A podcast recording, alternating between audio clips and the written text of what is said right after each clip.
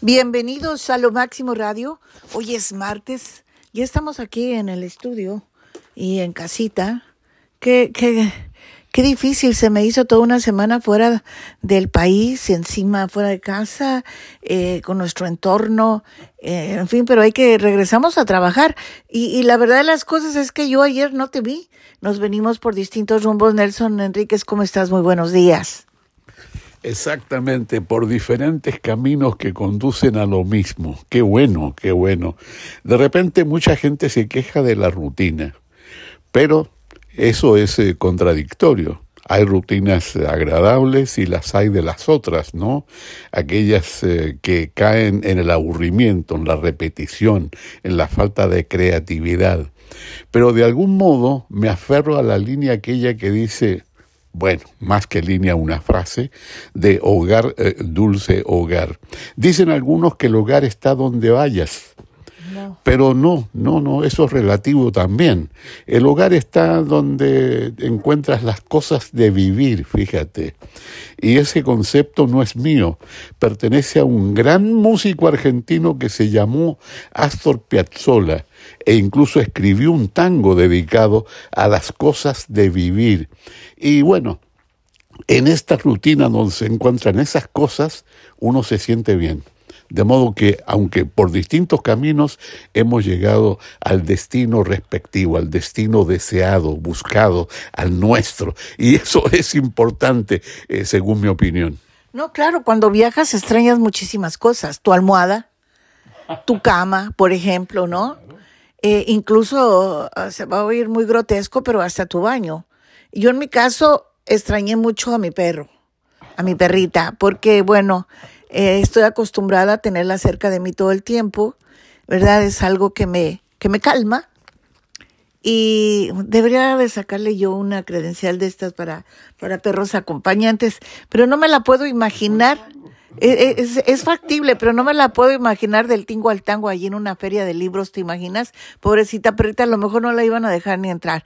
Y luego dejarla en el hotel, pues como que no.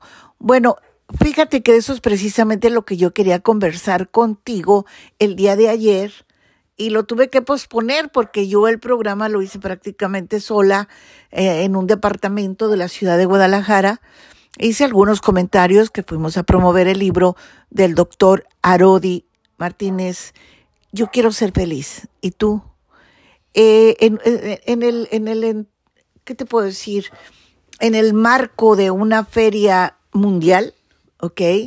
En donde podías encontrar eh, autores franceses, italianos, eh, en castellano, en todos los idiomas. Oye, era, era extraordinario. Y cuánta multitud. A mí me sorprendió y la gente no paraba de llegar y no podías ni caminar y eso que era domingo lo que a mí me fascinó el concepto, me fascinó eh, que, que, que, la gente en México, a diferencia de, de, muchos que piensan que no, que nosotros los mexicanos somos medios, medios este que analfabetos y tal, no, o sea, wow, a cuántas jóvenes, cuántas personas mayores de todas las edades, incluso niños, llegaban hasta la feria del libro IFE, se llama, ¿no? FIL, ok. Feria Internacional, del Libro. FIL. Qué bien.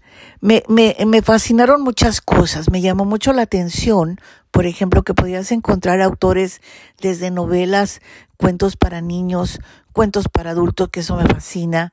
Este, las novelas también me gusta muchísimo.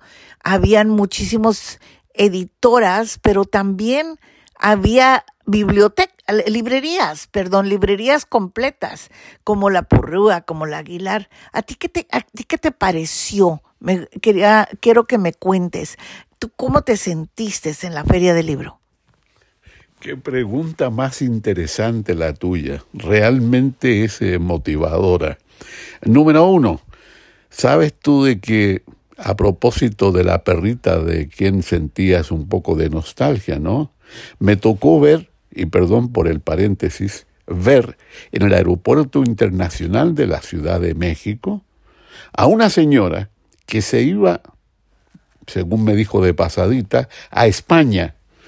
Y miro con toda curiosidad qué llevaba casi aferrado a su vientre, ¿no? ¿Sabes qué era? Un perrito. Un gato. Ah, un gato. Viajar con un gato, hacer un viaje transcontinental es una hazaña para mi gusto. Naturalmente que en eso me quedé, no le pregunté detalles, pero eso de viajar con perros, viajar con gatos, a lo mejor también involucra la posibilidad de viajar con pájaros consentidos, eh, regalones, No, ¿no?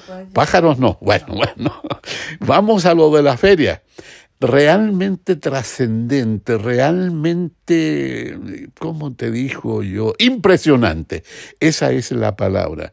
Y habla bien de México, habla bien de nuestra cultura, porque aunque había expositores, eh, participantes eh, de Europa y en gran cantidad, no solamente los españoles, Los no solamente los italianos, los franceses, inclusive de la parte norte de Europa vi también algunos eh, expositores, o sea, me refiero a la península escandinava, a Suecia, Finlandia, Noruega, grandes países.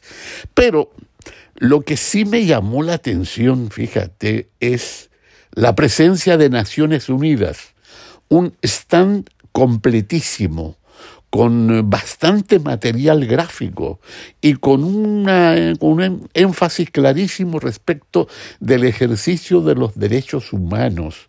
Eso es súper interesante. La UNICEF, porque, estaba la UNICEF. Bueno, UNICEF es uno de los eh, organismos especializados en la educación y la cultura de Naciones Unidas, precisamente, ¿no?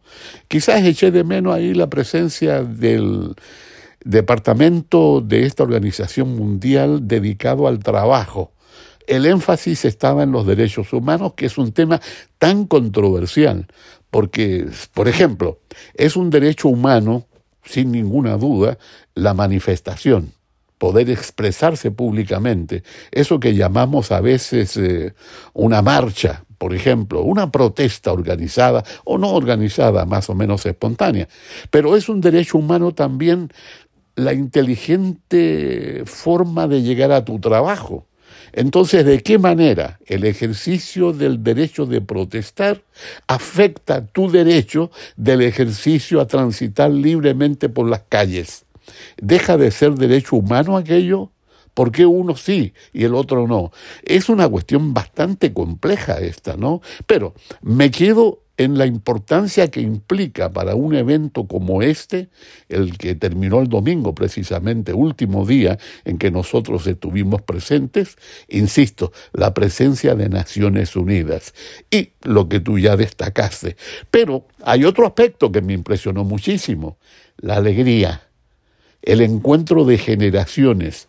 Y cuando te hablo de alegría, me refiero a que hay juegos para niños, para adolescentes y para adultos. Y tú ves gente, oye, abuelos, niños de 10 años o menos, eh, adolescentes, gente más madura, entreteniéndose de la misma manera mientras eh, hacen una pausa en ese recorrido que cansa, ¿eh?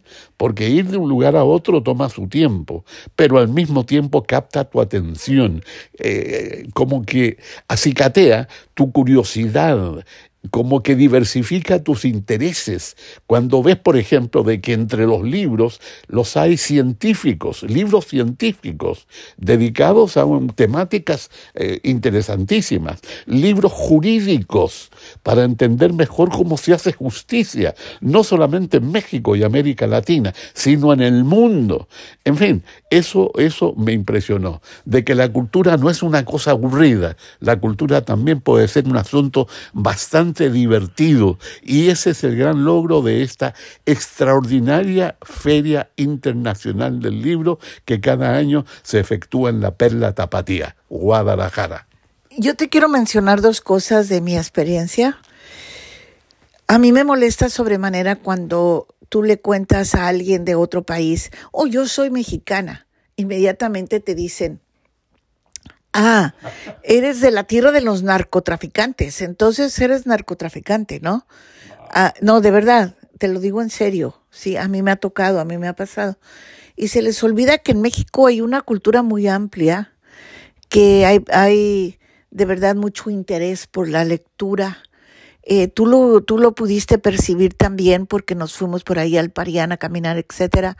Hay música, hay folclore, hay historia, hay cultura, hay arte por todas partes y artesanía también. Entonces México no es lo que creen.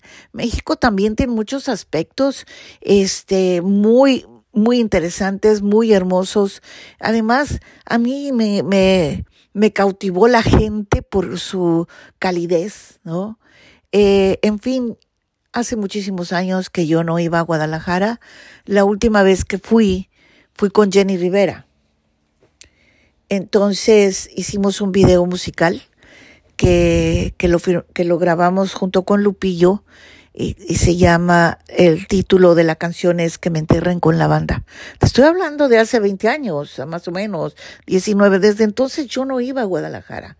Y de pronto sí llegaba y inmediatamente me tenía que ir a Ciudad de México o a otro lado. O sea, he estado en Guadalajara, pero nada más en el aeropuerto. Entonces me resultó muy interesante porque me, me recordó muy padre, ¿no? Eh, me recordé mucho de él, le, fascinaba Guadalajara, él vivió en Guadalajara. Eh, dice, él decía que nació en Guadalajara, pero yo no, yo no le creo, ¿ok? Le gustaba mucho ese estado porque de ahí, pues ahí fueron donde llegaron mis ancestros, a Guadalajara. Ahí llegaban los, los libaneses y los árabes. Y sigue habiendo mucha cultura árabe ahí en Guadalajara y en Monterrey. Fíjate qué curioso, ¿eh? Y lo otro que que, me, que, te, que te quiero contar como una experiencia muy personal. Me pasó algo insólito. Resulta de que yo platicando con, con la directora de la editorial eh, en donde está el, el psicólogo y doctor Arodi Martínez, Van House, bueno, platicando y conversando con ella me dice, mira ese libro tan interesante ¿ves a esa mujer que está ahí en la esquina? Le digo, sí, está de incógnito, me dijo, porque ella hizo una novela que se llama, que se titula El Señor de los Cielos, algo así, por, algo de los cielos, ¿ok? Es un título. Y yo le dije, ay, qué, qué bien, ¿y de qué se trata, no? Dice, bueno, ella está contando la historia de un narcotraficante precisamente que se llama el Señor de los Cielos. Su esposo fue el médico que le cambió el rostro a Amado Carrillo. Yo dije, oh, wow. Dice, entonces, pues ella tuvo que huir porque estaba amenazada de muerte, porque sabía mucho. Y ahora hace un libro, pero le gusta, no le gusta llamar la atención. Entonces esa persona que está ahí en la esquina, oh, muy bien. La señora me regaló, fue ella y hizo que le firmara, me firmara el libro, me lo dedicara. ¿Ok? Yo le dije a la, a la colombiana, que era la, que me llamo Chanalté. Incluso me dijo, qué bonito nombre, etcétera. ¿Y cómo crees que me dedicó el libro la autora? ¿Qué crees que me puso? Me puso Jenny. Cuando lo, lo vi en, cuando abrí el libro y vi que decía Jenny, me dieron escalofríos. No entiendo por qué ella me puso así. Bueno, es el diminutivo, ¿no? Así como hay gente que te ha dicho Yana o Yani, ¿se entiende? Yanante, Jenny, sí, sí, es un diminutivo nada más. Bueno, y una coincidencia, por supuesto, con nuestra recordada eh, Jenny Rivera. Pero a propósito de cultura, ¿no? Yo creo que es interesantísimo advertir de que México representa e implica muchísimas cosas. Tuve tiempo, y esto es anecdótico total, de recorrer un poquito el Paseo de la Reforma que es la vía que mejor define a la ciudad de los palacios, la ciudad de México, ¿no? Y advertí de que existen cientos de esculturas. Es impresionante la cantidad de esculturas de gente destacada de la historia de México que están allí en reforma. Y un detalle curioso, antes de que, de que continúes, me gustaría que, que leyeras, o quieres que te lo lea yo. Bueno, no sé, te tienes que poner lentes, en cambio yo no.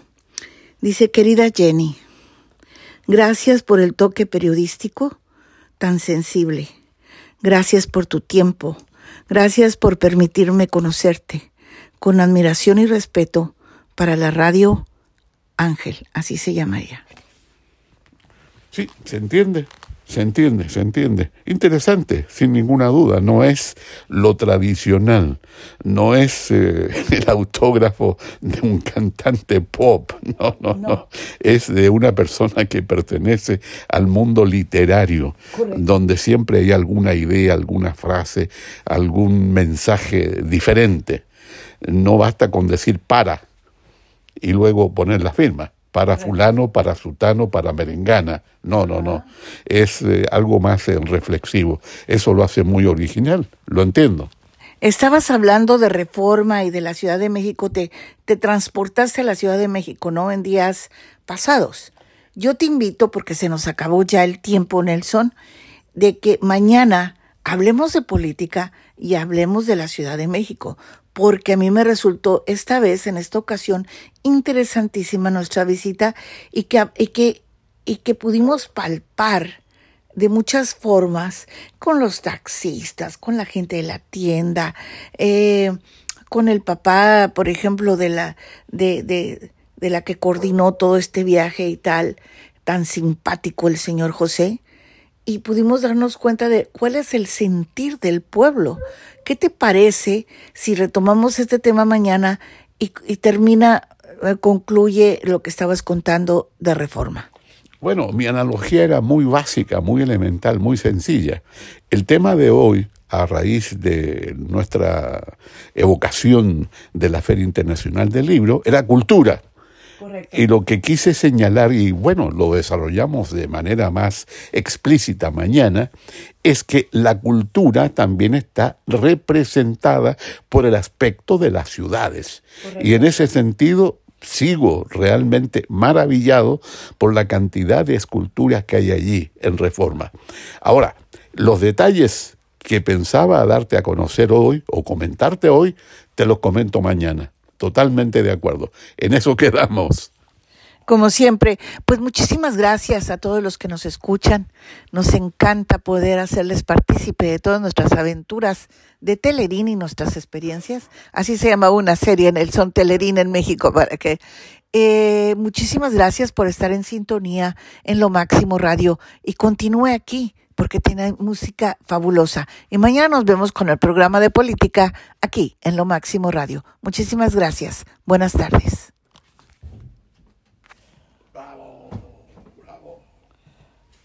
Y qué interesante lo que puso la señora.